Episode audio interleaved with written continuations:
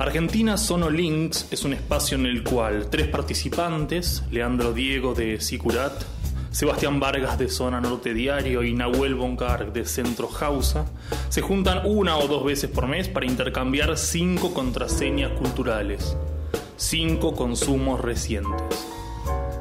En este primer episodio se asociará a Jackass con William Faulkner, a Maradona con Tupac Shakur, a Woz con un ministro del primer peronismo. Y a Bugs Bunny y Miguel Abuelo con un éxito de cumbia y de YouTube, además de asistir al velorio de Neustadt y a la creación del punk. Esto es Argentina Sono Links y el conteo de los cinco puestos comienza así. En el puesto 5. Bueno, mi puesto número 5 es una película de este año. Todavía no ha sido estrenada en, en, cines argentinos. Ya hablaremos de qué opinan ustedes acerca de las películas a las cuales accedemos de manera eh, no convencional. Es una película del director Ari Aster. Sí. ¿La tenés? ¿La tenías en la lista o algo? Bueno, eh, podemos... Eh, Habla muy mal de ese tipo, ¿eh? ¿De quién? Que De nosotros Ari dos Aster. hayamos coincidido. Bueno, ahora, ahora vamos, entonces lo tocamos eh, los dos. El tema que... cuando me toque toque a mí vemos. que es la película Midsommar, segunda película de- del director eh, Ari Aster. A mí lo que me hizo acordar la película, después vamos a hablar con, Leandro Diego, quien también la, la eligió, pero más, más allá de hablar de tramas que nos puede llevar a, a revelar cosas del argumento, me hizo acordar a directores como Pasolini, Haneke, Kubrick, Paul Thomas Anderson, Buñuel. Eh, ¿Vos viste la, primera película Hereditary de, No, pero casualmente un amigo hoy me. Esta semana me mandó dos audios diciéndome que vea esas películas porque es lo peor que le pasó al cine. No, ah, lo peor, bueno. lo sí, peor, sí, ¿eh? Junto a Lars von Trier y algunos otros directores Y más. está- Y Gaspar Noé. Están ahí a la par. Me dijo eso, así que me dio mucha inquietud de ver. Ah, bueno, ahora, ahora yo mm, vamos a tocar las, las puntas mínimas y después, eh, ya cuando toque el, el tema, por ahí podemos volver a, a la trama y a, los, y a las polémicas. Es cierto que es una película poco convencional, pero para mí el, punto de la película tiene que ver con que está tan bien dirigida, está tan bien hecha la puesta en escena, el tratamiento con los actores, la creación del universo, la composición de los planos, eh, el ritmo, la edición, el sonido, está todo tan bien hecho que uno se ve inmerso en una realidad infernal en la cual no tiene, por ahí no, no hubiera elegido. Pero bueno, eso es, eso es uno de mis consumos de las últimas dos semanas y ya volveremos ahora cuando lo toque el señor Leandro Diego. Yo voy a hablar de Midsommar también, que eh, es una película que vi esta semana. No estaba en mis planes incluirla, pero la incluí porque me pasaron muchas cosas con la película. Me empecé muy bien, después dije, ¿qué le pasa a este señor? Pero, pero, eh, hacer terror, eh, no sé si coinciden, pero hacer cine de terror en, el, en la época en la que estamos viendo eh, no es para nada fácil, sin caer en los efectismos, es jodido. Y la mayoría de las producciones que yo he visto de terror que me conmovieron ya no son exclusivamente de terror. El terror está mutando otra cosa. Pienso en Hereditary, en It Comes at Night, en A Ghost Story, que no sé si la vieron, que es un drama, pero que está muy bien. Todas son de A24, la misma productora de, Sí. de Midsommar. Clímax, incluso, los que mencionabas a- al polémico Gaspar Noé, que también me la fumé entera y también me pareció medio chota. Pero Crilla, ¿esa la vieron?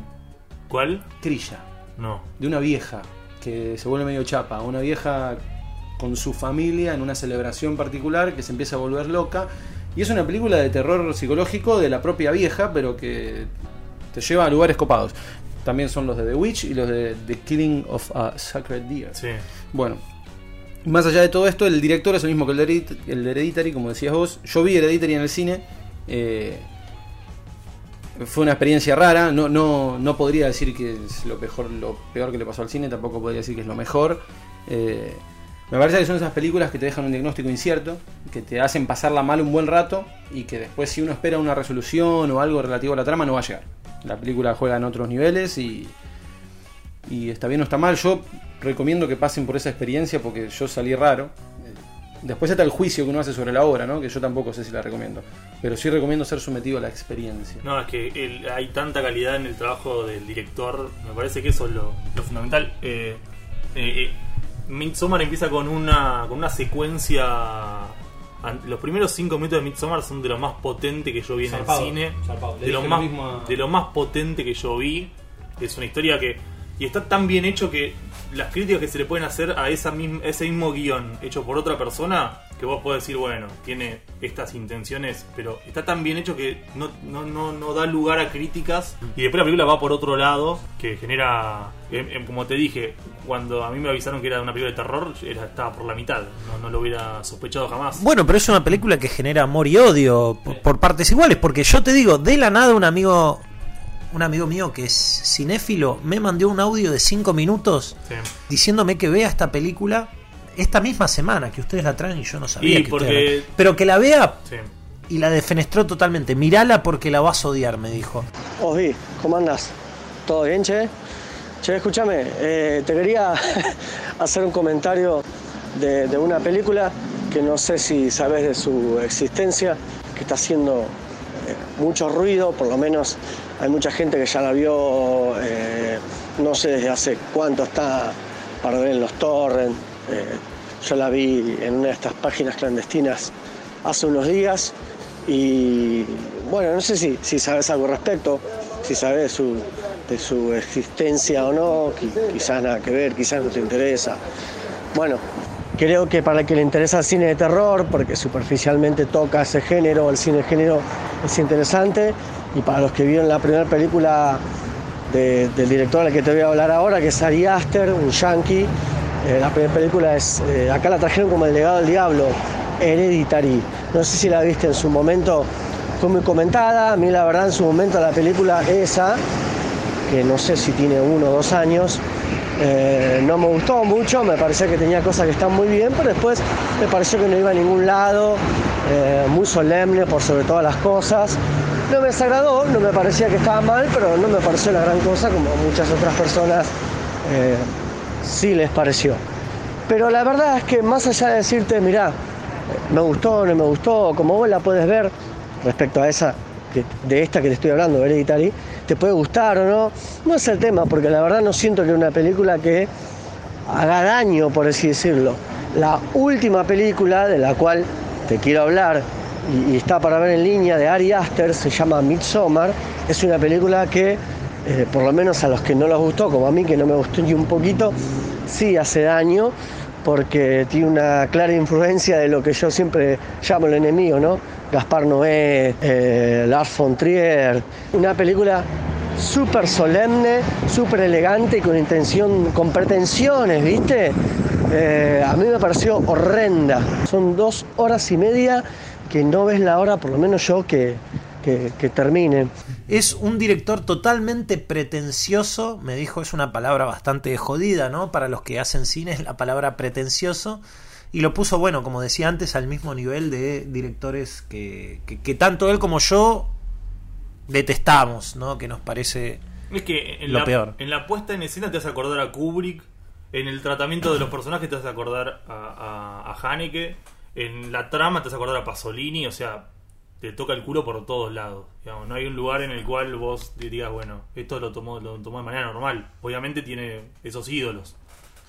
Igual volviendo al, al tema del cine de terror, yo veo una, una buena película de terror cada 10 años. no, Sí, no, sí, no, sí. No, no no. veo muy seguido Yo- buenas películas ah. de terror que me atraigan. Siempre relacioné la experiencia de la película de terror con la experiencia gastronómica de comer picante. Digamos, en algún punto no es una experiencia gastronómica pura, sino que es hacer un poco de trampa, ahí hay mucho defecto, mucho de, de, de- de la, de la consecuencia. Lo que me parece que está pasando con el cine de terror ahora es que hay un nicho tan grande de gente que va a ver esas producciones que tienen un presupuesto de mediano, que es algo que no sucede en los demás eh, puntos de la, de la industria. El, el presupuesto mediano es lo que eh, son las películas que hacía, no sé, eh, Paul Thomas Anderson, Quentin Tarantino. Ahora, como es todo películas de 200 millones o de 2, las películas de 5, que son las de cine terror, pueden llegar a tener este tipo de tratamiento en el guion de historias que por ahí alguien quiere hacer un guion y lo, lleva para el lado de terror para que, para que se, la, se la puedan producir. Sí, y yo, como vuelvo a repetir, hace mucho no, no, no veo buenas películas de terror o que me gusten a mí, no quiero decir que sean buena- buenas o malas. Si un director que me gusta mucho, que todo lo que vi de él me gusta de terror, es el japonés Kiyoshi Kurosawa. Kurosawa, me parece el mejor director de terror. Y si no, me tengo que retrotraer a los 90 o los 80 con Sam Raimi o John Carpenter, ¿no? Otra es otro tipo de cine de terror al que enunciaban ustedes, pero cine de terror. Pero no dejemos de mencionar a la protagonista, Florence Pugh. Está muy zarpada esa chica, Sí. está haciendo las cosas muy bien. Eh, la tengo otras cosas, pero no me acuerdo de qué. Si la película es soportable para quienes por ahí... La película puede hacerse soportable, incluso para quienes no la aguanten por la piba esta. Porque para mí está muy bien. Eh, más allá de todo lo que se dijo el director, que estoy de acuerdo. Eh, y que también me sentí un poco engañado, porque la película arranca, coincido, la introducción para mí fue zarpada. O sea, es una, le dije a, a- la estaba viendo con mi novia, le dije es una del, es el mejor principio que vi en mucho tiempo. Sí, o sea, sí, eh, y después se va toda la mierda. Pero, sanamente. Última cosa que digo al respecto es que yo soy muy eh, vedor del cine de terror. Eh, incluso del cine de terror que es malo. Lo veo igual. Eh, y por ende, si bien no estoy muy contento con producciones como esta, o Hereditary, o It Comes at Night, que me parece que están como a mitad de camino, entiendo que son intentos de escaparle al efectismo clásico del cine de terror, eh, con un presupuesto hasta ahí, eh, y que me parece que algo se está cocinando, y en algún momento les va a salir lo que están haciendo, pero hay como una gama de directores y de producciones que están a mi gusto bien, no terminan de ser obras copadas y redondas, pero creo que se está produciendo un camino y que en algún momento va a cerrar. Es todo lo que tengo para decir. En el puesto 5. Bueno, yo voy a empezar con un consumo, una retrospectiva. Vamos a hacer el, el primer grito del punk. El primer grito del punk, vamos a, Muy bien. a traer a colación. O sea, la primera canción punk de la historia de la música. Uno creería que el punk nació o en Nueva York con los New York Dolls, luego los Ramones, o quizá en, Inglaterra con los Sex Pistols y esas bandas de, de la nueva ola de los 70. Pero no, el punk nació en Perú, nació más cerca de lo que uno creía con una banda llamada Los Psychos, eh, una banda de garage rock, ¿no? O protopunk como le llamaban. Y esto fue en 1965. Y lo que hoy traigo es un tema que dura 2 minutos 43 segundos. Se llama Demolición. Es el tema de los Psychos, que bien podría ser un tema de, dos minutos hoy. Eh, la canción repite todo el tiempo: echemos abajo la estación del tren, demoler, demoler la estación del tren. Con el ritmo que, y el desparpajo que caracteriza a la música pan rock, ¿no? Eh, muy pocos acordes, poquito tiempo y, mucho de, rebeldía, pongámoslo entre comillas, ¿no? Eh, no rebeldía política, pero sí tratándole de contestar a, a la sociedad del momento. Así que ese es, es mi consumo cultural, no sé si de la última semana, pero bueno, siempre está ahí latente.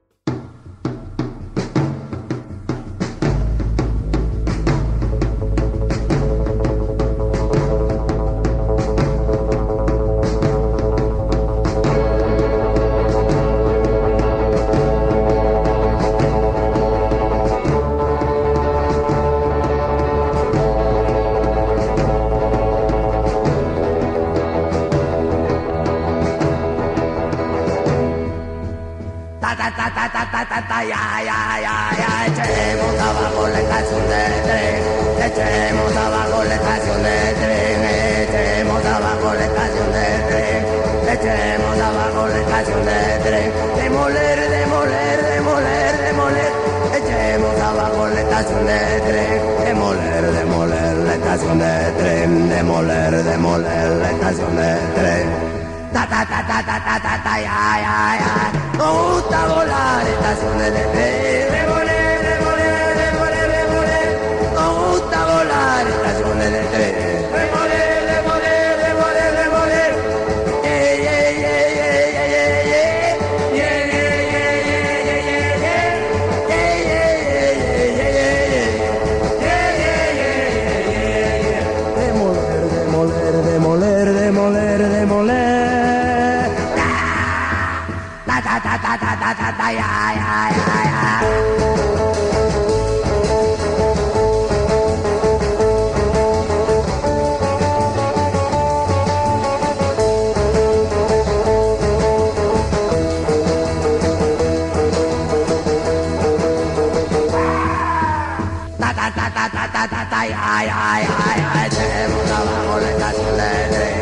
Echemos abajo la echemos abajo la estación de tren. Echemos abajo la estación de tren, demoler, demoler, demoler, demoler, echemos abajo la estación de tren, demoler, demoler la estación de tren, demoler, demoler la estación de tren. Ta ta ta ta ta ta ta ta ya ya ya. Gusta volar estaciones de tren, demoler, demoler, demoler, demoler. Nos gusta volar estaciones de tren,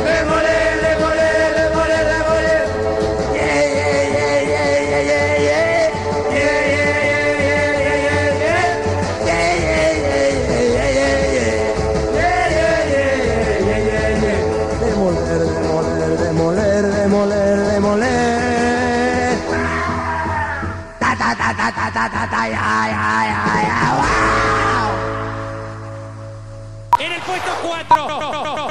Eh, b- algunos nombres que están relacionados con mi puesto número 4. Hunter Thompson, Mariana Enríquez, Sergio Vizio, Mike Tyson, Michelle Hulebeck. ¿Qué traigo para compartir? Esto es una editorial, una traducción. No, es un link. Hago un poco de historia. En el año 2006 había una página web llamada Stay Free, como Sí, el claro. tema de, de Clash y como... Y bueno, Fan People también, ¿eh? Exacto, el que, que aquí eh, fue renombrado por, por Fan People. El responsable de esta página, un tal Christian, Rodríguez. exacto, subía discos para descargar gratis de esa plataforma. Había una cierta curaduría porque los discos los subía él desde su propia colección. Y esto hacía que tenga una identidad propia, este acto ilegal de compartir. Ya regresando al, al 2019, en el presente, la semana pasada, el mismo Christian, arroba Stay Free en Twitter, subió los libros digitales que compró, descargó unos 300 a una página, a un link que es eh, bit con belarga.ly arroba los libros de Christian. Y bueno, están todos estos, digamos. Yo lo mm, había leído un par. Lo bueno que tienen los libros digitales es que uno se absorbe en el celular, no hay competición. Cuando uno está leyendo un libro de, de analógico, por ahí tiene el celular como, como amenaza al lado. En cambio, cuando lo está leyendo desde el celular completo, no, no hay escapatoria. No, a mí lo que no, lo que no me gusta mucho es leer desde el celular. Ya me destroza un poco la vista estar todo el día con el celular porque independientemente o no, si tenés, eh, si no se te acabaron los saldos de internet en el celular, estás mirando redes sociales. Quizá vos no, Kark, porque sé que te, te desprendiste un poco de, ese mundillo, pero pero es complicado desde el celular. Ahora, descargar, sí, yo, yo estoy a favor del, partido pirata, ¿no? Ese partido que nació en, Europa de la libre circula- circulación de cosas, me parece perfecto. Puede sonar un poco capitalista, pero, pero bienvenido qué sé yo. Eh, yo estoy completamente a favor. eh, le celebro mucho a, a Cristian que, que tenga un momento en este primer en este primer podcast porque es un tipo que, que nos dio mucho. Y también hay una cosa de, de- con internet y las primeras personas que subían cosas y las compartían que hay como un anonimato ahí que en algunos los conocemos como el caso de Cristian otros no y que han sido eh, parte de la formación cultural que uno tiene incluso uno sin saber quién es la persona que, que compiló o digitalizó algunos archivos. Yo he leído mucho en digital, he leído muchos PDFs que bajé de Scribd, eh, soy asiduo consumidor de la paja, de la paja, muy bueno, de la página epublibre.org, que tiene cantidad de títulos que gratuitamente eh, he consumido. Estoy a favor. Que, quisiera saber un poco más de la lista igual de Christian, si tenés No, ganas. son eh, los, eh, lo que él de- descargó o compró. Tenés, eh, bueno. Ah, y los puso libres ahí para... hay, sí, 300 libros. Yo me bajé. eh, Muy bueno. Está, pero de, de Vizio está uno de los últimos. De, está de, de Thompson, están casi todos. Mariana Enríquez, las cosas que hacemos, Sí. yo no, no- leí. el verano pasado. Las memorias de Mike Tyson. Pero perdón, te hago una pregunta. ¿Qué vas en el tren y lo lees en el Acá, celular? en el celular, exacto. Te descargas una aplicación que se llama Lithium. Mira, acá está. Como Acá el tema de Nirvana. Sí, Twin Peaks, Sergio Vizio, eh, David Byrne, eh, Selva Almada, William Burroughs, eh, Carrier, El Adversario, bueno. El de la música de David Byrne es tremendo. ¿eh? Muy bien. Agendalo. Fan- En el puesto número 4 tenemos eh, quizá eh, uno de los primeros videos que se hicieron virales o que, o que fueron virales mu- mucho tiempo después, pero uno de los primeros vi- videos que, que toda nuestra generación vio en, en YouTube y que seguramente si, si se los nombro ahora van a saber de lo, de lo que estoy hablando y de qué persona estoy hablando, aun cuando no hayan visto quizás ningún programa de esta persona.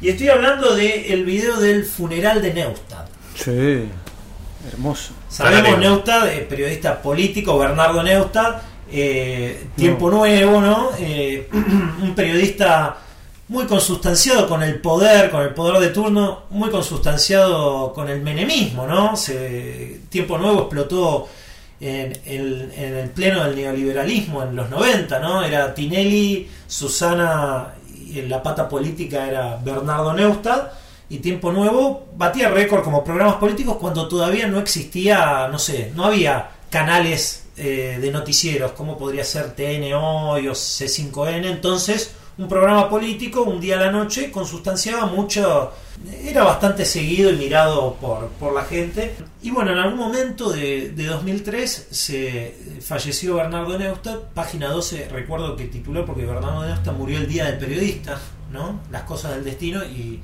Como Página- Gerardo Sofovich el Día de la Mujer. Claro. Eh, página 12 tituló Debió haber muerto el día del lobista, porque era bastante lobista, ¿no? De empresas, como Haddad, ¿no? Eh, eh, tu- tuvo un buen maestro que fue Bernardo Neustadt. Creo que Haddad lo superó, digo, en millones como empresario. Pero bueno, vamos al, al métier que, que nos concierne acá.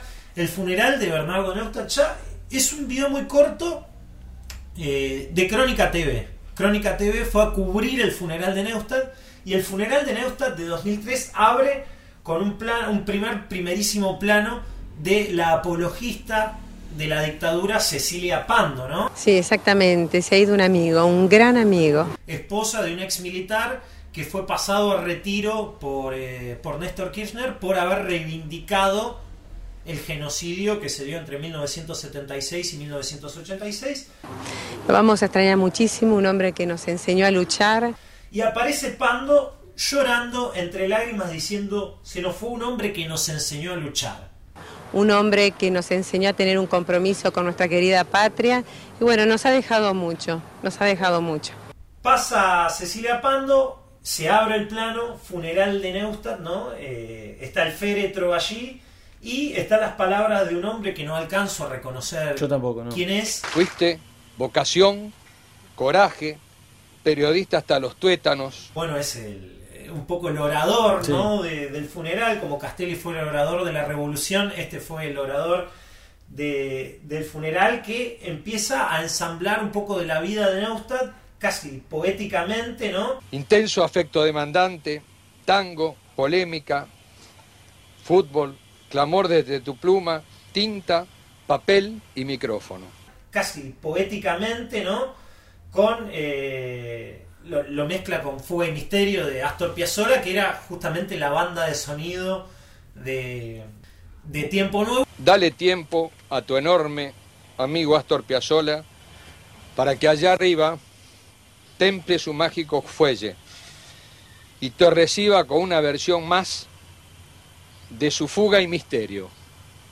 Ahora de identidad sonora de tu nuevo tiempo nuevo.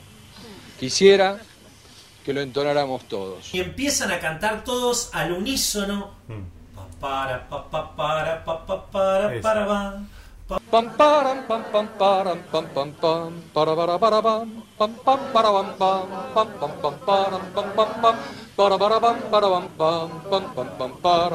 Era la cortina de Nuevo y es eh, Fuga y Misterio de, de eh, lo que me gusta es que en un momento en el fondo se ve un hombre de anteojos muy parecido a Isaac Rojas, que fue Isaac Rojas ya estaba muerto por ese momento, el hombre que bombardeó la Plaza de Mayo en 1955, riéndose, no, no, no pudo, en un momento de dolor como sería un funeral, cuando se produce ese, ese momento bizarro del papara pa pa pa, eh, empieza a reír, no puede, y está la cámara ahí de crónica tomando eh, esa genialidad. Para mí es uno de los momentos más álgidos de la televisión argentina y por qué no mundial. Es medio Midsommar, ¿eh? Si te gustó ese Sí. momento, Midsommar te puede llegar a gustar.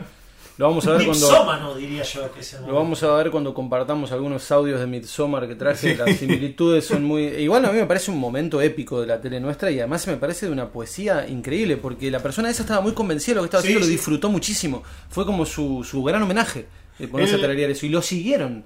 Uno, uno pensaría que se lo pone a cantar y lo van a dejar todos en ridículo, no lo siguieron. Él pasó de, de una poesía eh, como la de Silvio Soldán a, a arengar al público como Freddie Mercury, ¿no? Pidiendo, pidiendo el rebote de ciertas onomatopeyas. No, además hay frases que van a quedar en, en el inconsciente colectivo de todos. Por ejemplo, Mariano Grondona, otro periodista, eh, en ese tiempo de hora clave, que, que después se peleó con Neustad. Eh, Sí, claro. Hora clave, en los 80 lo compartían Eran ambos. Neustad y, y Grondona y después se, se distancian. Grondona siempre lo subestimó. Neustad dijo que intelectualmente no estaba a la altura de él, yo lo, lo vi. Pero sin embargo, parece que lo quería o. Bueno, pero fue al funeral y dice. Él no es que eligió el periodismo, él fue elegido para el periodismo. Periodista hasta los tuétanos. No es que amó la Argentina, fue amado por la Argentina. Una frase que Hermosísima va a frase. quedar a la- para la posteridad. Esa generosidad respuesta a una vocación y a una patria. Un gran, gran momento, ¿viste? Eso- esos periodistas y esos colegas que se respetan y se quieren mucho se distancian, pero con los momentos así medio álgidos aparecen y dan como su, su voto de yo te van con esta. Seguirá con todos los que lo conocimos. Es que por ahí igual le tiene que ver eso con que uno perdió de los dos. Siempre. El que ante murió una- se perdió, Claro, que- ante una guerra siempre vuelve y dice: Este, este, este enemigo eh, abraza al adversario cuando. por Este cayó y yo sigo en pie. Balvini y Balvini Perón, ¿no? Claro. En el puesto 4. Sí, no sé cuál va a ser mi puesto número 4, pero voy a hacerlo con una canción. Vamos a, hacer- vamos a compartir una bonita página. Eh, voy a dar primero un poco de contexto. Había una banda argentina formada en Trenkelauken en los 70, quizá la conozcan, quizás no. Eh, se llamaba Sobrecarga. Sí, Eh, sí, sí, sí. Muy bien, me alegro que la conozcan. Eh, César Dominici en guitarra y voz, Guillermo Robles en bajo, Gustavo Collado en batería. Eh, luego en el 85 se suman Rufus en percusión y Horacio Gamexane Villafani en guitarras. La banda tiene una carrera muy estrepitosa. En el 87 la pegan con un gran disco, de donde vamos a compartir un tema. Eh, en el 88 se separan. En el 87 también fueron teloneros de, de The Cure. No sé si llegaron a hacerlo, pero al menos eran los que habían elegido para el show de The Cure Para el Ferro. show de Ferro. Exactamente. Ese show que terminó bastante mal con Exact- herido. Ese gente- mismísimo show. Y, mm, y estrepitosa carrera porque del año siguiente, 88, se separan. De hecho, eh, Gustavo Collado termina siendo...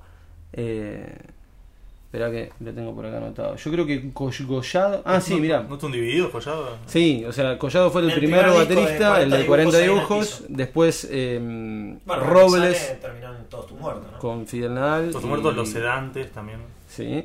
Bueno, se fueron todos y lo dejaron al muñeco de la guitarra y voz sola, que después refundó la banda en los 90, volvieron a tocar en el 2000, pero en fin. No, No le O sea, fue muy bien, ¿no? no, no, no. O sea, su, su año fue 1987, que para contextualizar un poco es el mismo año en que YouTube editaba de Joshua Tree, por ejemplo, y el mismo año en que Soda Stereo tocaba en Viña del Mar consagrándose como fenómeno continental, ya, ¿no? Ya los tipos ya eran grosos, pero después de ese show eh, explotan. Y creo que son dos, dos datos contextuales importantes para escuchar el tema. eh, que si quieren lo ponemos y no lo ponemos después. Porque No, yo quiero escucharlo ya. listo, lo ponemos. Pero.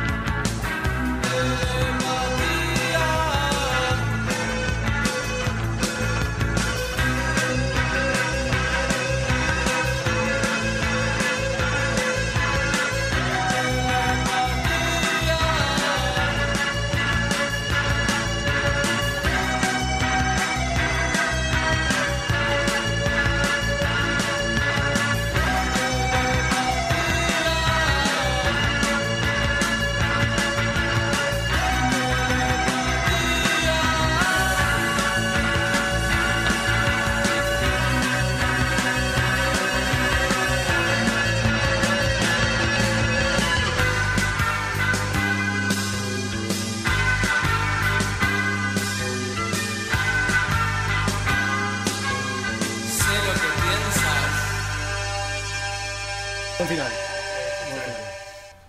Bueno, queda pasar al puesto número tres. Me toca a mí ahora. Sí. Sí, señor. Bueno. Arrancamos por el puesto número 3, 3, 3, 3, 3, 3, 3, 3. Dos noticias, una película y un presente. Este es el puesto más producido que puedo llegar a tener el día de hoy. Las noticias son las siguientes. Abril 2012. El festival Coachella incluye la presentación vía holograma del rapero asesinado Tupac Shakur, quien canta con Dr. Dre. Pusieron un holograma en el escenario de Coachella. Y esto creó una especie de mm, tradición que se prolongó luego con los experimentos de Amy Winehouse, Michael Jackson, eh, todas las personas que están muertas y pueden llegar a cobrar eh, dinero exponiéndolos vía holograma. 2009, 2 de julio, la Cámara Nacional Electoral aceptó las candidaturas testimoniales de Sergio Massa y Daniel Scioli. Figuraban en las boletas, no asumirían luego sus bancas. ¿A dónde estoy yendo, Vargas? ¿A dónde estoy yendo? Bueno, eh, mete una pausa. El miércoles 3 de octubre, este podcast puede estar siendo eh, escuchado en cuatro años, pero hace poco, en el año 2019, por DirecTV se estrenó el documental Diego Maradona de Asif Kapadia. Asif Kapadia es un director que antes hizo los documentales de Amy Winehouse y Cena, un documentalista de, de triunfo mundial. Los productores de él luego hicieron el documental sobre los años de éxito de Oasis, también muy recomendable. El documental de Maradona de Asif Kapadia hace pie en los años de gloria de Maradona, desde su pase al Napoli en el 85, el título con la selección argentina en el 86, los títulos con, con el Napoli, nacionales e internacionales eh, luego, y finalmente los problemas que tuvo el, Mundial 90 y los problemas que tuvo con la mafia italiana luego en el 91.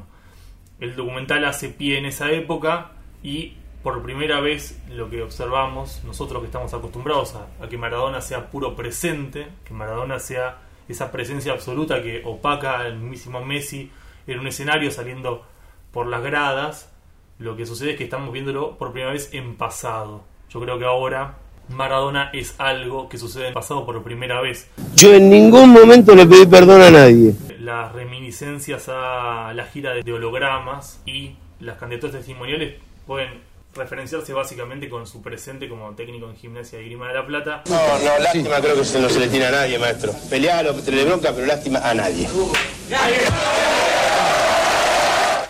Cuyos conferencias de prensa son abismales con la leyenda que ha producido su pasado, pero sobre todo con este punto de, pasado en el cual lo ubica este documental, al cual él eh, finalmente hace poco denostó, porque al evocar una, una, una época de oro, no se podía hacer más de oro, digamos, gloria mundial, el triunfo con un equipo menor en cuanto a las categorías, luego de, de un fracaso en, en, el Barcelona, y después la historia de ascenso y caída que se narra en el documental. Bueno, el puesto número 4 es para la presencia de Maradona, alguien que por primera vez en nuestras vidas, viéndolo tan vivo, parece suceder en el pasado. Arrancamos por el puesto número 3, 3, 3, 3, 3, 3, 3, 3. Bueno, ya que te complejizaste, yo tenía una idea para el puesto número 3, pero ahora la voy a complejizar, como, como amerita la situación. Había traído una película, una película que a mí me marcó y mucho eh, cuando, era, cuando era pibe, creo que tenía 15 años, la fui a ver con Guille, un amigo tuyo. Y había traído Mala Época, una película argentina del denominado nuevo cine argentino. Yo si, si les digo nuevo cine argentino, ¿no? En la década de los 90, ¿qué se les viene a la cabeza? Digo como películas ahora, grandes rasgos. Yo creo que hay una, dos, Mundo Grúa, tres, Pizza Birra Pizza Birra y Faso, Faso. Rapado. tres, perfecto. Sí, supongamos que esas son, eh, son la quinta esencia de, de lo que se llamó nuevo cine argentino. Creo, sin embargo, que no son las mejores. Yo yo tengo mi propia. Bueno, Pixel y Rafazo sí puede entrar en las mejores, no creo que Rapado y Mundo Grúa lo sean. Más aún conociendo ¿no? a, los directores de, esas películas. Eh, no hablo tanto por Reckman, sino por el, el director de Mundo Grúa, que me, me, parece bastante vendehumo, ¿no? Pero bueno, más allá de esto, yo había traído Mala Época, que es una película argentina del 98 y que pinta de cuerpo entero lo que fue también la década de los 90 estamos en el año 98, pensemos ya último año del menemismo, en el 99 iba a caer, no, en el mismo 98 iba a caer eh, derrotado y en el 99 asumiría un nuevo, una nueva presidencia que sería la continuidad del menemismo, que, se, que, no, es, no es ni más ni menos que la continuidad del 1 a 1 de Caballo, cuando para parar la hiperinflación puso un peso un dólar. ¿no? Digo, el mismo proyecto económico neoliberal. Y Mala Época cuenta en cuatro historias lo que eran los 90 o cómo padecía la gente en los 90, eh, desde lo económico, lo social y también desde lo psicológico, porque de alguna manera esto impacta y son cuatro historias en la que se vive una mala época en donde la gente la pasa mal, ¿no? La primera época, en el primer, en el primer relato, La querencia, está por ejemplo El señor Moyo, es el debut en el cine de... La segunda es Vida y Obra, que es un grupo de albañiles eh, paraguayos en una obra que ven a una virgen. En un momento uno de los, de los albañiles ve una virgen y supuestamente la virgen, una, una chica que pasa por la calle le van a gritar cosas, viste desde la obra como está ese estereotipo que hacen los albañiles que le gritan cosas a las pibas que pasan, le van a gritar y en un momento vuelve todo blanco el albañil y dice, vi a la virgen y me dijo que no tenemos que trabajar, que tenemos que pensar. Y eso desata una suerte de huelga en la obra y genera un conflicto social ahí adentro. Este- ese es el mejor de los cuatro capítulos, es terrible. Yo no sé si, se- si está entera esta película para ver en YouTube, es muy difícil de conseguir. Yo la vi en cine de casualidad, después la pasaron por volver en algún momento en YouTube, pero sí está, por suerte en YouTube está Vida y Obra, que Ese es, capítulo. eh, ese capítulo está entero. Después el tercero es Está todo mal, que es un adolescente, esto es un adolescente de un colegio de, podríamos decir, clase media alta, pero que él viene de una familia que no, no es de esa clase, que le está yendo mal, pero que hace todo el esfuerzo posible para eh, pagar un colegio muy caro, siendo que no tienen un nivel económico acorde a los demás compañeros del colegio. Y bueno, se le empieza a complicar las cosas cuando quiere enamorar a una de las chicas. Y en el medio hay un secuestro. Y el último es Compañeros, que es con Diego Peretti, que hace de un sonidista y que se tiene que involucrar, él hace, se enamora también de una chica y también hace sonidista de actos políticos de una suerte de lo que sería Carlos, de un político muy parecido a esos políticos justicialistas, pejotistas de esa época, ¿no? Todo enmarcado en, eh, en- en un momento de campaña electoral y donde la gente la está pasando mal. Y la traía a colación porque, bueno, me parecía un ícono un poco desconocido porque pasó casi desapercibida la película del nuevo cine argentino, me parece de los mejores.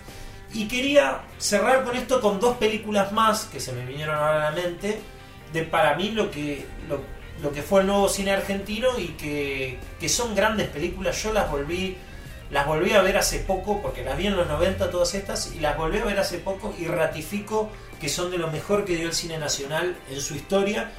Eh, una de ellas, y creo que es una de las yo antes la había puesto entre las 10 mejores películas argentinas de la historia, la voy a poner entre las 5 porque me parece espectacular, que es otra película hecha por estudiantes egresados de la Universidad del Cine que se llama Moebius. Es una película de ciencia ficción, desaparece un- una formación de subte, eh, de las líneas de subte, desaparece en un momento, lo sienten pasar el subte pero no lo ven. Toda una formación ¿eh? Muy bueno. de subte. Entonces llaman a un topólogo o un matemático para que explique dónde está el subte, porque no, no se te puede perder en un circuito cerrado un subte. O sea, por más combinaciones que haya, en algún momento eh, la formación tiene que aparecer. Y además lo escuchan, que el subte pasa y no, no aparece. Y lo llaman a este topólogo para ver que dilucide, dilucide dónde está el subte. Es una película filmada espectacular, tiene 20.000 homenajes al cine, tiene 20.000 homenajes al cine de ciencia ficción y al cine de, de acción y suspenso, a Walter Hill, en The Warriors, a muchas películas. Eh, yo la volví a ver hace un mes y me volvió loco, me gustó más que las dos veces que la había visto en los 90. Me- es una película que vos que la podés ver hoy y te parte la cabeza. No voy a decir cuál es la resolución de todo, ¿no? Dónde estaba el subte. Véanla consigue. que está, está en, en YouTube, sí. Está en Perfecto. YouTube, está en cinco partes o seis. Bien. Pero, pero la podés ver. Y la última es un documental, porque el nuevo cine argentino también tenía ficción y documental, y se llama Darsen Azur, es un documental sobre el Doque, Doc Sud, que es una localidad de una localidad muy grande de Avellaneda y también como nunca muestra lo que son los 90 y cómo impactaron en un lugar de clase media baja y pobre también en Doc Sud con eh, tres, tres historias de gente que, que vive ahí. Una vive en Villa Inflamable, a la vera del riachuelo, en un lugar totalmente contaminado. Otro en los monoblocks de Doc Sud. Eh, muestran al, Club Atlético Doc Sud, que es el club del barrio. Una, una película genial que, que también se puede ver, está en Cinears o en YouTube. No sé si en YouTube ahora, pero en Cinear está completa. Véanlo porque creo que, que es uno de los mejores documentales que yo vi, si no el mejor, eh, equiparable a los que hacía eh, Pino Solanas en los 60 sin ser un documental quizá de denuncia o político. Ese sería tu canon del nuevo cine argentino. Digamos, Sí, ¿no? y O pondría sea, Pixar y Rafazo, lo que pasa es que Pixar y Rafazo ya, ya, es ya tiene su lugar merecido. Sobrevive en el paso del tiempo, esta que vos mencionás, para Todas. vos, digamos, ¿no? O sea, yo Todas, eh, sobre todo Moebius es increíble. ¿eh? Yo la volví a ver. Eh, los planos que tiene esa película, el guion que tiene esa película, eh, me- me parece de lo, de lo mejor de, del cine. eh, y mala época también. Siendo el que no vio ninguna de todas las que se están mencionando, Mejor, mejor para el así porque próximo te- podcast tenés las voy a ver. de, de verlas por primera vez, que no hay nada mejor que ver Perfecto. grandes películas por primera vez. Y voy a hacer mi devolución en el próximo podcast, aún sea para insultarlos a los dos. En el puesto 3, Puesto número 3 sería. Bueno, este puesto número 3 es una mezcla de cosas. Fui expuesto en esta semana a varios a varias referencias y a varias cosas que tuve que consumir por obligación, por cuestiones profesionales, que terminaron aunándose eh, después de haber escuchado una canción, ¿no? Fueron tres cosas diferentes. Escuché una canción hace un fin de semana y medio en un asado, la puso un amigo, eh, mi gurú musical, y después me encontré con una cita de un ministro de Educación de- del peronismo de los 50 que renunció cuatro meses después de la cita que voy a leer, eh, lo hicieron renunciar, y mm, una cita de un libro que se llama The Pleasure of Hating, o sea, el placer de odiar, eh, de William Hazlitt, y no voy a intentar unir las tres cosas. O sea, lo van a tener que unir ustedes si es que les produce algún vínculo. Eh, yo mm, últimamente ando mucho con esto de presentar cosas sueltas y que cada uno tenga su experiencia. ¿no? Para mí están vinculadas, pero explicar por qué sería arruinarlo todo. Así que primero voy a leer la cita del ministro de Educación, que era Oscar Ivanis- Ivanisevich. Oscar Ivanisevich, no sé si lo tienen de nombre, si sabían algo de este sujeto. Eh, yo no lo tenía. Eh, y dijo esto, dos puntos. Perdón, fue ministro de Educación de Perón en, en cuál de sus... Eh, ministro dos veces, en el 48 y en el 50. El episodio que yo voy a mencionar es en el es del, del primero, ¿no? del 48, que duró muy poco, cuatro meses después de haber dicho esto. el- pero sin embargo es hermoso, ¿no? Eh, y- inmediatamente después voy a leer la cita de, Pleasure of Hating, o el placer. ¿Se dice hating? ¿Estoy pronunciando bien? Sí, sí, Bien, sí. perfecto. Haters, está muy... Sí, está de moda haters.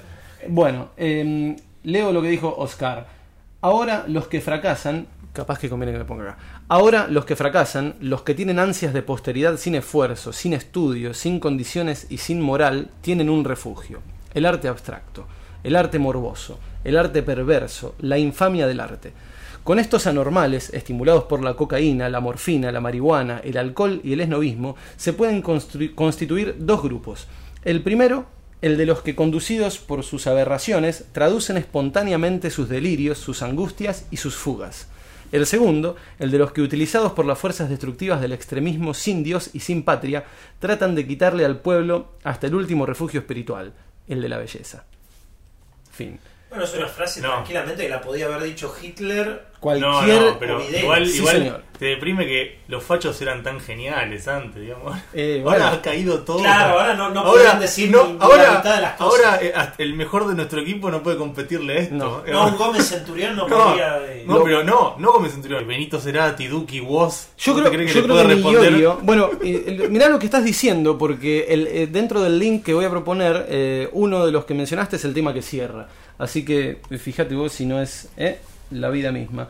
Y mm, Sí, loco, pero es un fenómeno raro, ¿no? Porque uno tendría como una nostalgia de la derecha de antes, del- del- ¿no? O sea, Me parece que hay una nostalgia de antes. De en eh, general, en ¿no? O general, sea, digo. sí, sí. Nadie podría decir eso y nadie podría responderle. no, lo más cerca de esto es Iorio, pero ni siquiera logra esa retórica, ¿no? Eh, Y se esfuerza, pero nos quedamos todos con la estación de poder, ¿no? No, no, no llega a, a esto. Y es como, en algún punto es como Maradona. Sí, son sí. son esas, esa gente que uno no se imagina levantándose con resaca y diciéndole, no, ¿qué hice ayer?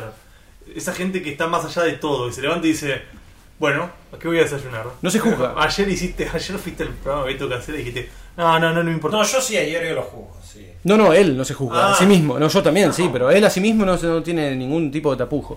Avanzo con la cita de William Hazlitt, que dice así: ¿Qué posibilidades de triunfo tiene la pasión auténtica? ¿Qué certeza hay de su duración?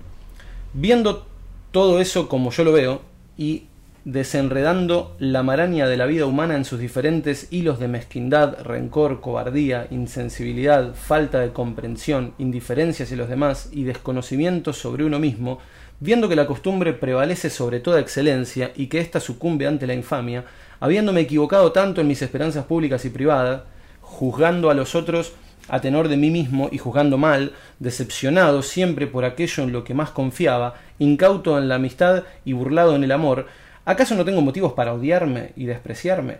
Sí, con toda certeza, sobre todo por no haber odiado y despreciado al mundo tanto como debía. Y para cerrar con esto, vamos a ir con esta bonita página. Hoy no voy a salir, voy a quedarme en la nube donde nadie sube. No vengas a molestar, dicen que está todo mal. Bueno, yo estoy más que bien acá y no te pienso ni mirar ciego. Vamos, repriman la mierda que tienen guardada en el pecho. Traigan y callen esto estar deshecho, parece siempre derecho. Cállenlo, cédenlo, que haga lo que quiera, pero sáquenlo. Y cállenlo, cédenlo, que haga lo que quiera, pero sáquenlo. Ey, háganme caso, o no tienen claro que soy el rey. Háganme caso que soy la ley. Dame mi blister, mi party, yeah. Patada de canguro, golpe duro. No parar con esto, negro, te lo juro. Traje cianuro pa' meterle en el trago. Cinco minutos acá y ya estamos cansando estragos. Un mago nos quiere hacer desaparecer. Pero esta plaga rara nunca para de crecer. Somos de los pocos locos que andan buscando placer. Y aunque quieran vernos rotos, nos damos abrazos a torcer. No para de toser, trabajando 12 horas. Cobra dos monedas al mes pa' mantener cuatro personas. Y no hable de meritocracia, me da gracia, no me jodas. Que sin oportunidades esa mierda no funciona. Y no, no hace falta gente que labure más. Hace falta que con menos se pueda vivir en paz. Mándale gas, no te perdás. Acordate dónde estás, fíjate siempre de qué lado de la mecha te encontrás. Dice what up, esto pega como coca. La gente baila loca, que el cuello se disloca. La droga en los dedos que vaya de boca en boca. Sentí como te choca esa vaina, subió la nota. Salta como una pulga, empezó la purga.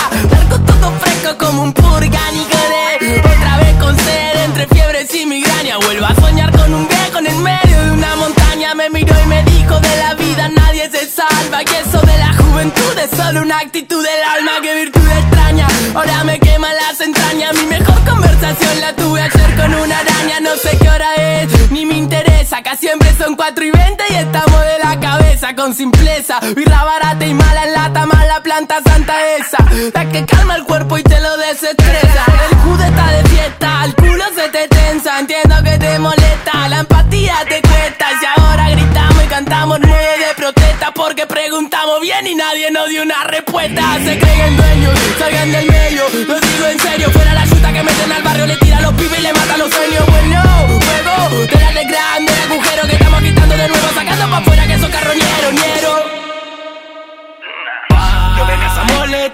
dicen que está todo mal, bueno Yo te imagino bien acá y no te pienso ni mirar, cielo. Vamos, repriman la mierda que tienen guardada en el pecho. Traigan y callen hasta estar deshecho, parece siempre derecho. Cállenlo, cédenlo, que haga lo que quiera pero sáquenlo. Y cállenlo, cédenlo, que haga lo que quiera pero sáquenlo. Ey, háganme caso, o no tienen claro que soy el rey. Háganme caso que soy la ley, dame mi blister, mi party, yeah Bien amigos, ahora nos metemos con el puesto número 2. Sí, nos quedan dos. Bueno, el puesto número 2 mío es un canal de YouTube. En este caso, eh, los voy a sorprender con la presencia del señor Steve O. Steve O perteneció a la cruz de Jackass.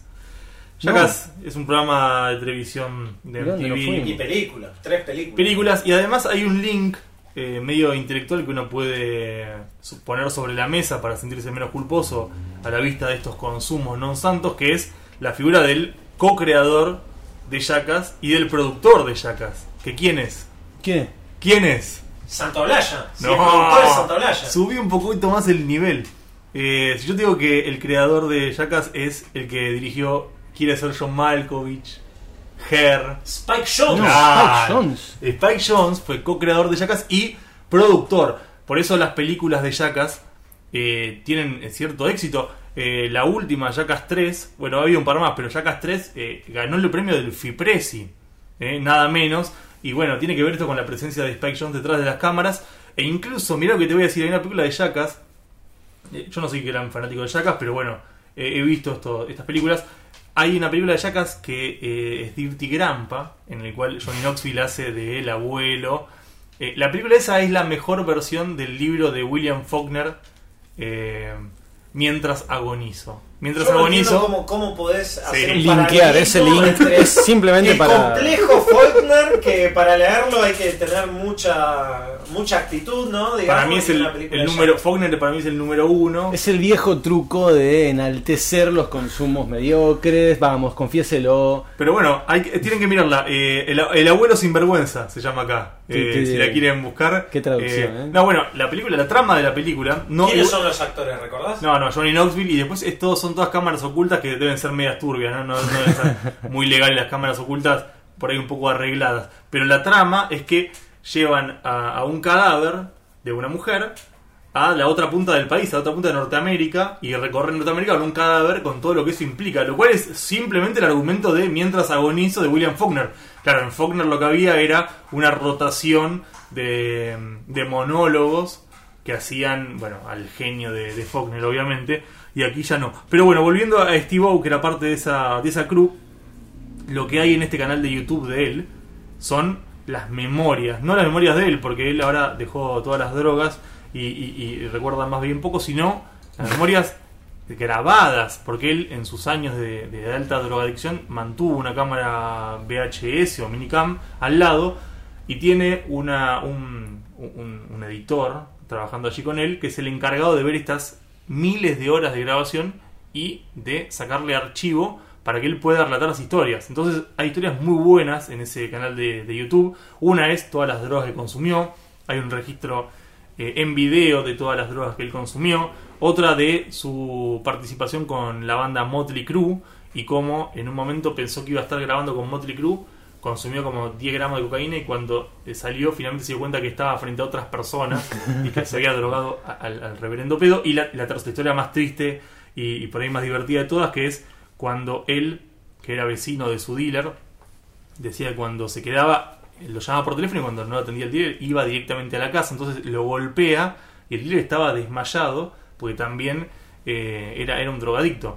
¿Y qué pasaba? Él decía, dice Steve, cuando eh, el dealer se picaba con heroína y sacaba la jeringa, chorreaba sangre para todos lados. Y él veía que en la mesa estaba lleno de cocaína, pero también lleno de sangre. Y él sabía que el dealer tenía eh, HIV positivo. Y en un momento se da cuenta que está aspirando cocaína de la mesa en la sangre. Bueno, este tipo de historias están en el canal de YouTube de Steve O, eh, relacionado obviamente con William Faulkner. ¿Puedo, ¿Puedo pecar y decir dos cosas? Me retrotrajo a la película Fin de Semana de Locura. eh, creo que se Weekend llamaba at Bernie's. Sí, señor. Eh, con el cadáver de nuestro Que, amigo Bernie. que hoy es eh, hoy es célebre esa foto, ¿sabes? Sí, claro. Por la gira de una reconocida banda. Soda, bueno, no digamos, ¿no? No, ¿por qué? Dígalo. Sacaron un meme que era, viste que sale de gira Soda Stereo Sí, sin sí. Entonces están los dos hombres sosteniendo al muerto No, y no lo vi, muy la bueno. gira de Soda Stereo. Película que yo vi de grande, eh, bajo la influencia de mi, de mi cónyuge, nunca la había visto y mm, desopilante. Y tenía otro link, pero se me escapó.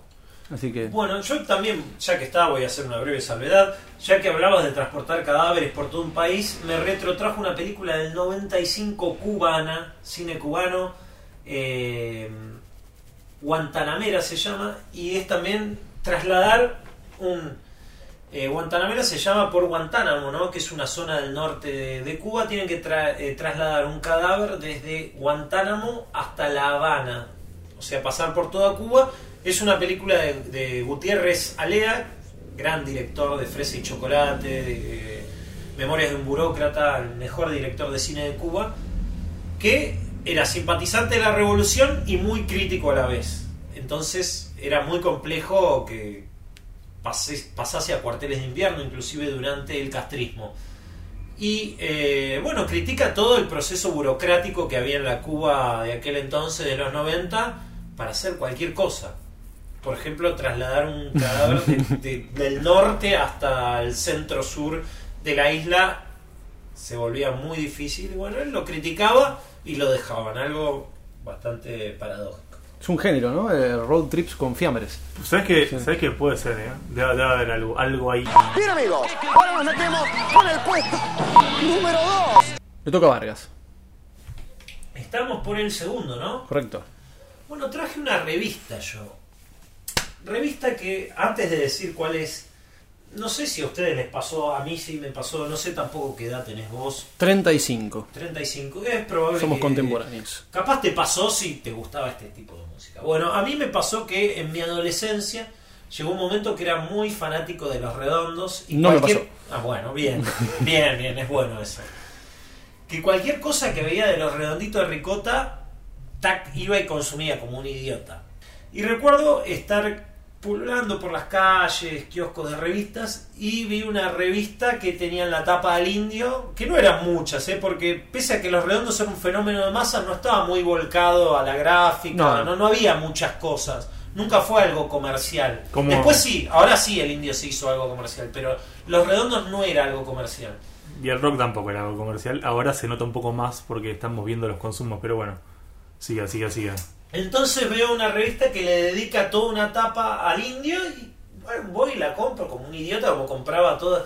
Pero este aquí que me encontré con una revista muy particular de fines de los 90, principios de los 2000, que duró unos años después desapareció como todo. Se llamaba, a ver, capaz que la conocen, capaz que no, La García. Sí. Una revista salí. a Charlie García que... Ah, bueno, esto, mira, ahora... Ah, le voy a mostrar al señor. Yo Salió en tengo la una García foto. en el cumpleaños de Charlie García. Pero yo tengo una foto central, una, hay una página dedicada a mí. Bueno, yo de esa revista empecé. Por entrar en el mundo redondos me volví fanático. Era una revista que no sé si salió una vez por semana, no me Una por acuerdo. semana, sí. Una Mirá lo, vez que por era, mirá lo que era el semana. país. Semanal. No, no, no. Mirá lo que era el país, lo hermoso que era el mundo. Una revista de rock Semanal. dirigida por Pablo Marchetti. Ahí Pablo estaba, Marchetti. estaba todo Barcelona, estaba Ingrid Beck, estaba ahí demás. Humphrey Nillo. eh, Y lo más parecido que tuvimos luego a esa revista fue La Mano. Ahí hay un par Sí. de artículos que La Mano el otro día estaba leyendo, releyendo La Mano y es una genialidad absoluta, absoluta, completamente. Pero ya era una vez por mes. Bueno, y ahora olvídate, ahora. ¿Qué es lo más parecido? Orsay una vez cada seis meses, no sé cuánto. Bueno, ni pero siquiera, una vez por eh. semana y yo esperaba. Y salía 3 pesos la revista en ese momento. Ustedes dirán nada, pero. Tres dólares. pesos en los 90. Tres era- dólares, 180 Tres dólares, pesos. Claro. Eh, esperaba para comprarla. Y digo, ¿qué tenía de particular la, la García? Que bueno, ella dijo, después fue de los creadores de Barcelona. Que por ejemplo, para hacer la crítica de recitales, uno por ahí estaba muy.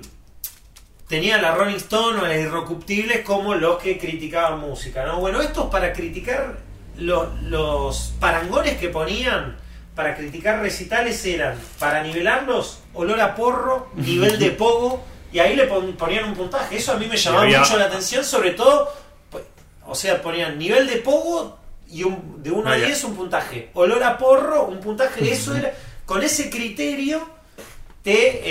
eh, Ejemplificaban el recital. Y había otro peor, que era nivel de bengalas. Sí.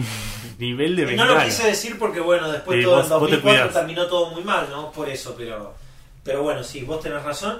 Y después, eh, para los recitales que venían, ellos te ejemplificaban con los ritmos. Si era rock and roll, te ponían la foto de un rolinga flequillo, pelo largo, haciendo el símbolo del rolinga, que es una mano llevada a la pera. ¿no?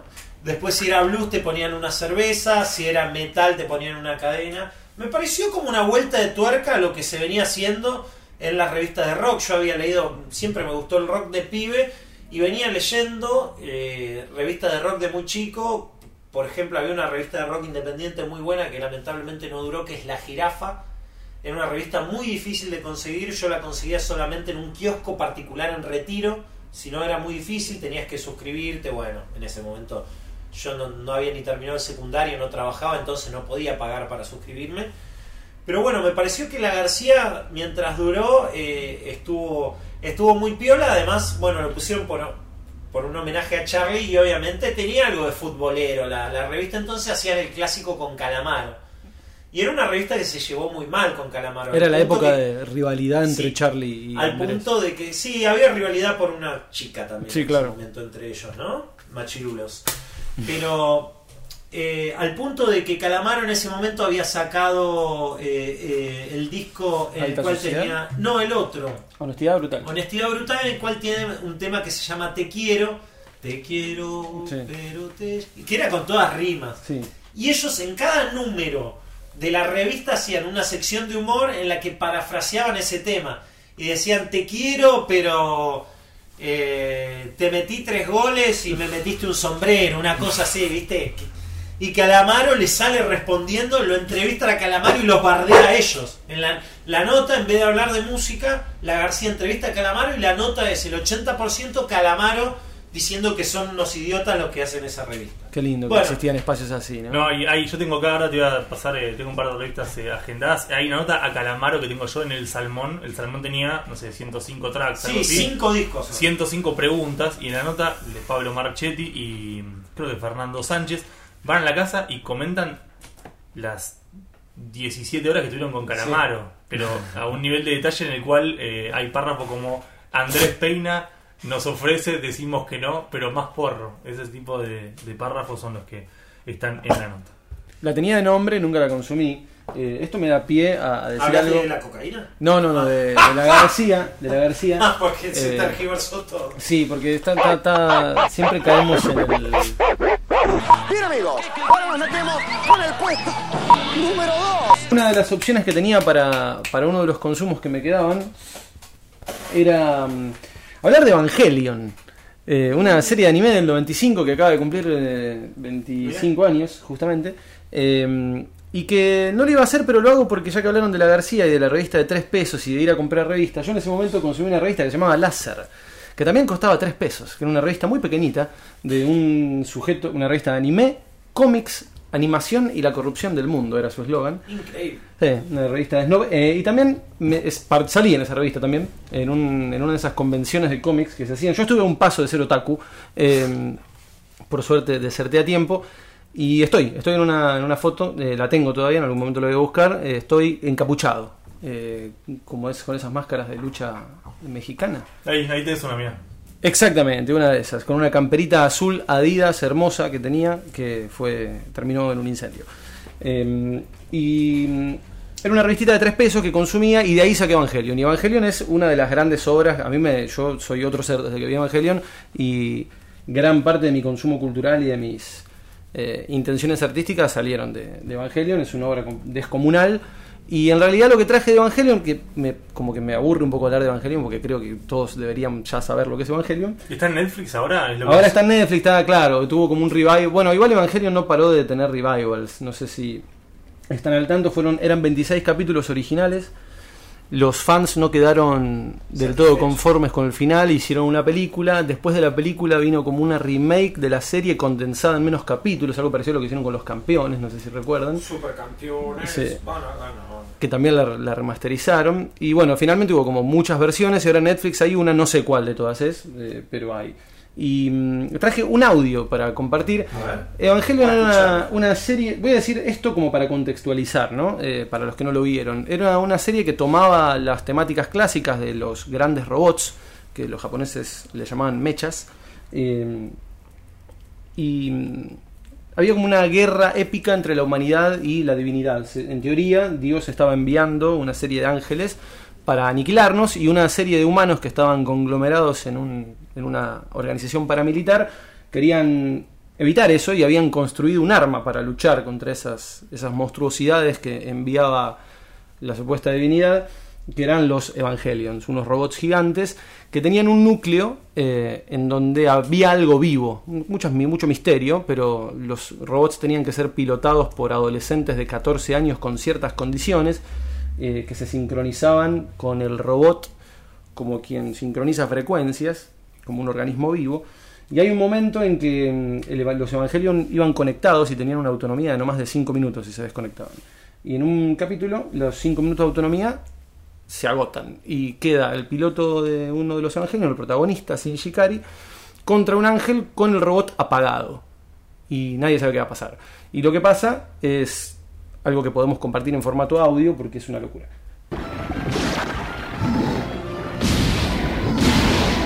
高速具が高速具そうよあれは装甲版ではないのエヴァ本来の力は私たちが抑え込むための高速具なのその呪縛が今自らの力で解かれていく私たちにはもうエヴァを止めることはできないの。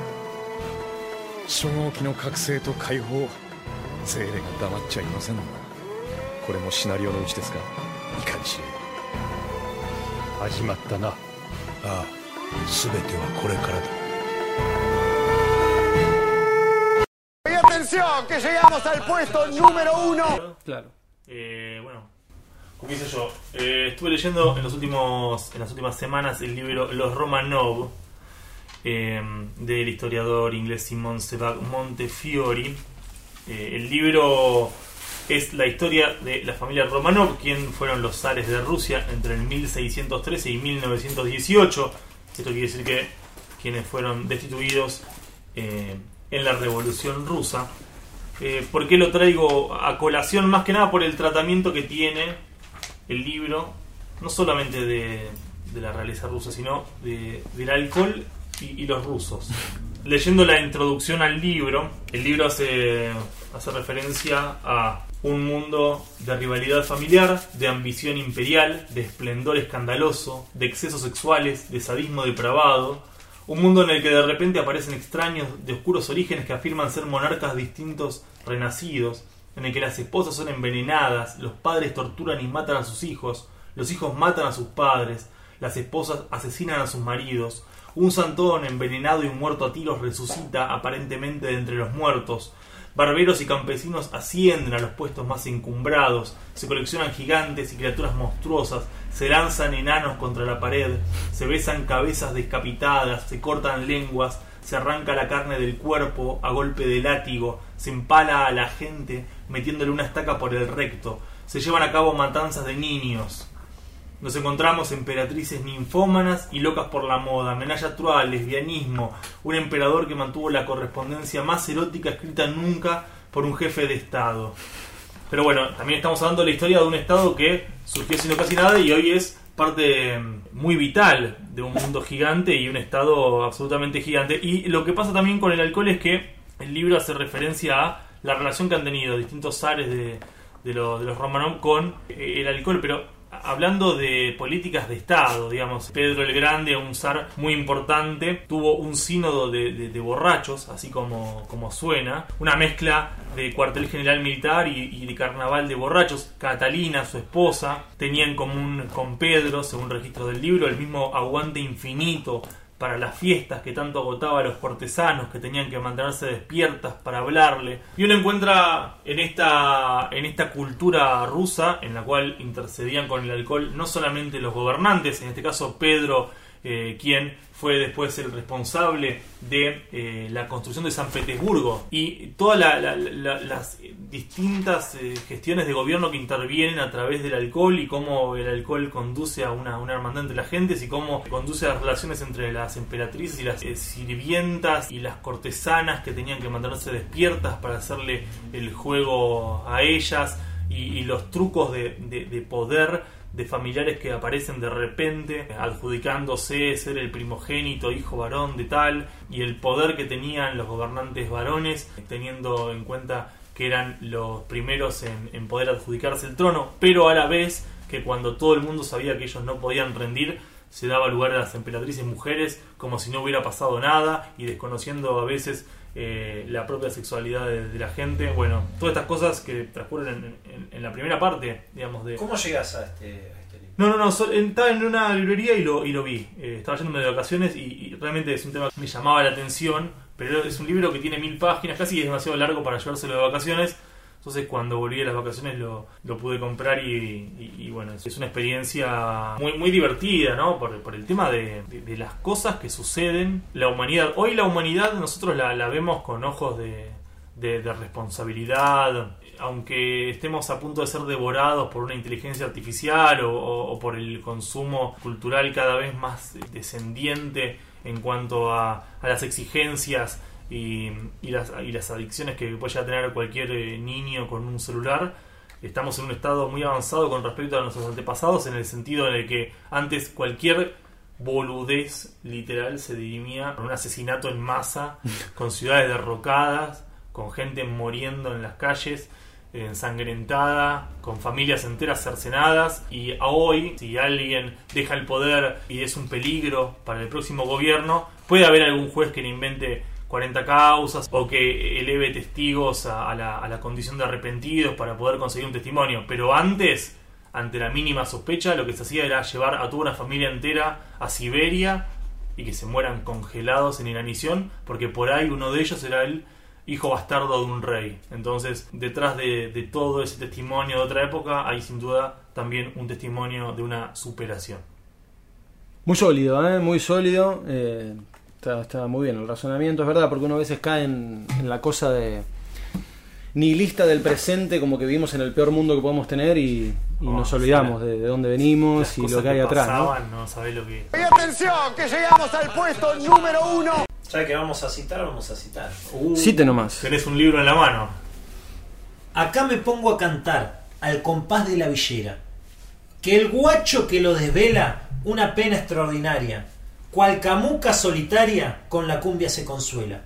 Pido a los porros del chelo que ayuden mi pensamiento. Les pido en este momento que voy a cantar mi historia. Me delira en la memoria que esta va con sentimiento. Vengan porros milagrosos, vengan todos en mi ayuda. Que la lengua se me anuda y se me nubla la vista. Pido a mi Dios que me asista en esta ocasión conchuda. Bueno, con estos versos, eh, yo eh, leo esto, ¿no? Y, y ustedes, ¿qué, qué, se, ¿qué se imaginan, ¿no? Cuando leo estos versos.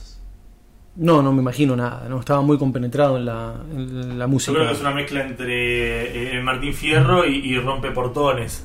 Bueno, Le- lo que- Leonardo Oyola, ¿no? Algo- Lo que tengo en mi mano no es Oyola, pero es de esa estirpe, ¿no? Es de esa escuela, si se quiere decir. Es un libro de Oscar Fariña, un autor paraguayo que reside hace muchos años eh, en la Argentina y que escribió El Guacho Martín Fierro.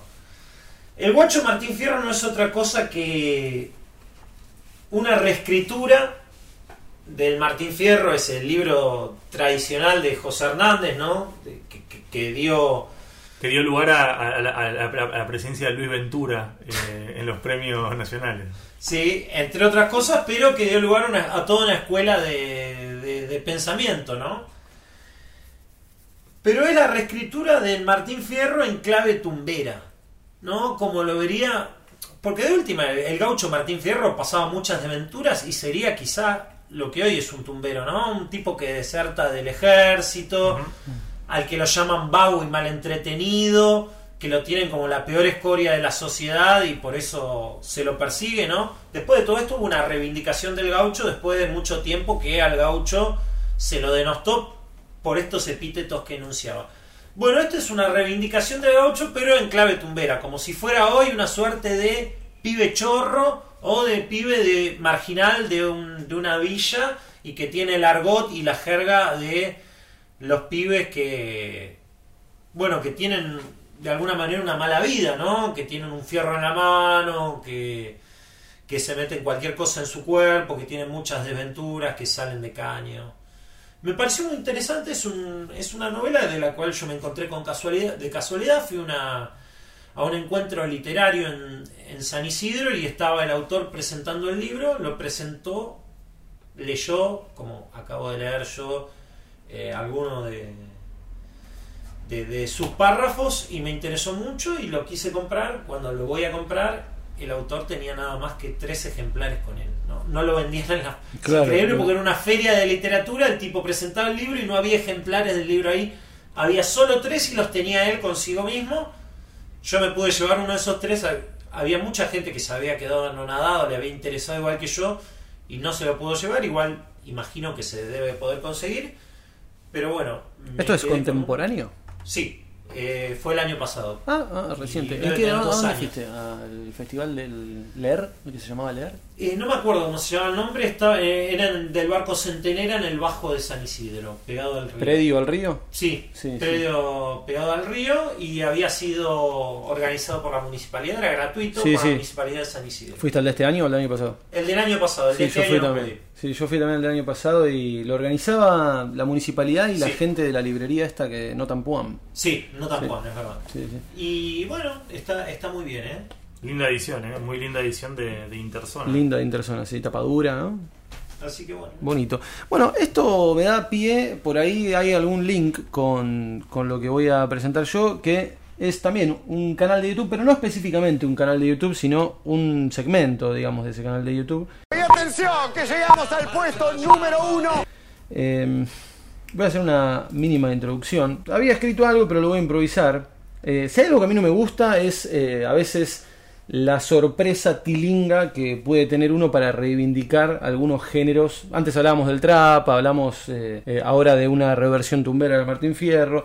Algo que suele pasar es que el burgués con culpa se asoma a géneros populares en, en otras en otras culturas a las que no pertenece y sale a reivindicarlos así con locura. No, No- es el caso de- del ejemplo literario que estabas mencionando vos, eh, pero suele pasar y no me gusta. Así que no es que voy a recomendar a mala fama, ni mucho menos, pero sí voy. Está bueno mala fama. Pues, che, a mí de todo lo que hay de la cumbia te digo Quiero, que es. quiero decir que acá eh, se me ocurrió el puesto que va a decir él, ¿eh? es algo que, que está en la palestra el día de hoy. No ¿Ah, sé sí? si- el- ¿Vos sabés de qué va a hablar, Vargas? No tengo idea. Voy a hablar del reality Malafameros, que Ah, no sé qué es, es un reality que están subiendo en el canal, van por el capítulo 4, subiendo un capítulo por semana, eh, pero antes que nada voy a confesar que eh, lo que me interesa acá es asomarme a una lengua, ¿no? O sea, que esto sí está de la mano con lo que por ahí mencionabas vos. Eh, en un momento de- del podcast de hoy hablamos de... Mencionamos a un señor, mencionamos a Iorio y mencionamos a otra gente, eh, Maradona, que si tienen algo en común, que yo también siempre lo relacioné con Bilardo, Moria Kazan, gente que tiene una lengua muy personal, que vos los escuchás y casi que no hace falta entender lo que dicen. Tienen una manera de conversar que ni siquiera les importa que los entiendas muchas veces. Es una música, una cadencia, ¿no? una cosa muy poética que para mí es envidiable, que lograr a través de la escritura es muy difícil. Y mm, este tipo, eh, Hernán Coronel. Hernán Coronel, eh, fuera de su música y de su personaje mediático, en el reality Malafameros lo que vemos es al tipo en su propia cotidianeidad y escuchamos su, su lengua. El tipo creó una lengua llena de Una expresiones. neolengua, ¿no? Sí, señor. Como, como, diría Como, una- como Raúl Portal. Como Raúl Portal, sí señor, sí señor, un bojeyo. Bojeyo, bojeyo. Eh, Me bueno, especificaron. Sí. bueno, ese tipo de jergas y de, de argots muy personales a mí siempre me llamaron mucho la atención. Eh, veo ahí una, una cosa difícil de lograr eh, que le sale solamente a gente que está avanzada, ¿no? Al menos en su modo de expresarse. Eh, forma y contenido, gestos, música, manera de hablar van de la mano. No importa un carajo si se entiende lo que dicen, hablan para ellos mismos. Y tiene un cantito particular. Eh, menciono simplemente algunos, algunos términos que utiliza cotidianamente. Ropa prestada, que es como una forma de llamar a alguien, ¿eh? Che, ropa prestada. Eh, hijo de Gil, que me parece genial. Sátrapas, amigueros. Él habla mucho de los amigueros. Sí, Sus amigos son amigueros y amigueras. En, la- en las canciones está la. Sí, la Sagrada Musiquera, que también lo dice, Balín Baleado, Niandúes Baleados, Alpargata Quemada. Eh, tiene una frase muy bonita que es: Debe ser lindo ser lindo, ¿eh? Eh, otra que en un momento, cuando viene un gordo muy excitado, dice: Aguantar la emoción. Son como frases que a mí me parecen muy interesantes. Y en un momento, eh, siempre está filmando a alguien, ¿no? Eh, es un reality, siempre hay alguien con un celular filmando. Y en un momento, Hernán se da cuenta que lo están filmando, se da vuelta y le dice: Porque Voy a explicarlo de vuelta. El que está filmando en un momento interviene y habla. Solo en un momento de los cuatro capítulos que hay hasta ahora. Entonces Hernán se da vuelta y le dice, estuviste bien, Emilio, ¿eh? Pensé que solo eras un trípode en movimiento. Eh, y me pareció un momento hilarante, genial. Entonces traje un par de. Como reality por ahí es medio flojo, ¿no? O sea, la verdad es que mucho no me interesa. No, para mí Garpa, Garpa, en, en, en- en el contexto de YouTube, Sí, claro. eh, es un contenido para mí distintivo. Por ahí para no, viste, no quemar No, a quien no va a ver. no se va a presentar en el Bafisi el año que Claro, viene, pero bueno, me parece que en el contexto de. el- de Por- una- Pero ¿por qué no en el Bafis? No, él, eh, bueno, Hernán Coronel, vos lo conocés. eh, eh, para mí es, una mezcla de Bugs Bunny y Miguel Abuelo. ¿no? Sí, Tiene- sí, sí, tiene- mucho. Tiene esa cosa de cantor de medio juglar, ¿no? Sí, sí, sí. Sí. Bueno, de hecho, ahora ya que hablamos de Andrelo también, eh, habrás visto Nahuel que tiene un busto de Calamaro Claro, con el dos. cual dialoga. Tiene dos bustos de Calamaro muy bien logrados con los cuales habla. Espectacular. Y tiene una botonera y va apretando audios de Andrés y Andrés le va contestando y van hablando mientras componen. Y traje un par de audios que no sé si son muy relevantes, después los veremos en vivo. Eh, los puedo reproducir, no sé cómo se van a escuchar tampoco, pero eh, lo vemos. O sea, que quede claro, digamos, lo recomiendo más que nada para quien quiera asomarse a una lengua.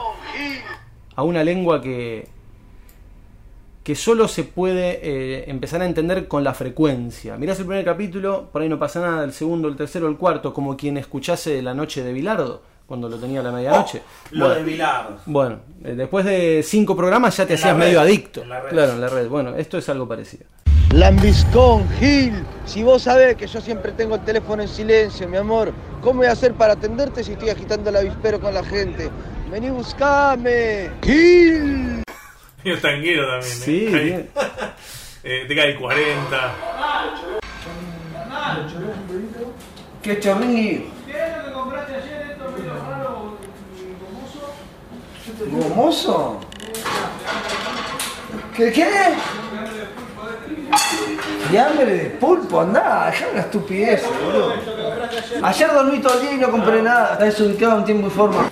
¿Qué compraste el otro día? eso es queso de chancho, Queso todo de el mundo chancho. lo conoce. No, todo el mundo no, porque yo no- es algo raro, boludo. Bueno, no dije algo raro, dije- Ra- ra- Raro es lo- la ropa que Medio usaba. Raro y, y la ropa que vos usás. Eh, acá se estaba presentando un fiambre que nadie conocía. Lo acusaban al malafamero de haber comprado fiambre de pulpo y era en realidad queso de chancho. Entonces el chabón dice: Qué queso de chancho, Sí, no lo consumo hace mucho, es riquísimo. Y lo conoce todo el mundo, no lo conoce nadie. Y tira una frase muy. Estás desubicado en tiempo y forma, es excelente. o sea, es No. La desubicación total, ¿no? O sea, tiempo, forma, espacio. Y hay uno último.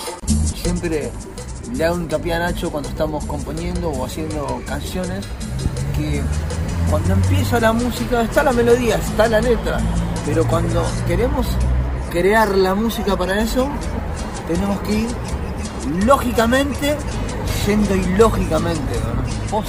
Seguramente las cosas lógicas te llevan a cosas más lógicas y las cosas ilógicas te traen a nuevas experiencias malafamerianas.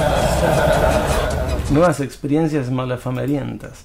Así que lo sugiero como para adentrarse en una lengua desconocida, en lenguas que a mí me retrotraen a pensar en lobos, como decían algunos filósofos, gente que habla y va hacia adelante, la fuga hacia adelante de aire en literatura, pero hablando, en presente total. Yo eh, les recomiendo que den un pantallazo. Mándale mi. Mándale mecha. Y así, y así terminamos con este primer envío. Mándale mecha.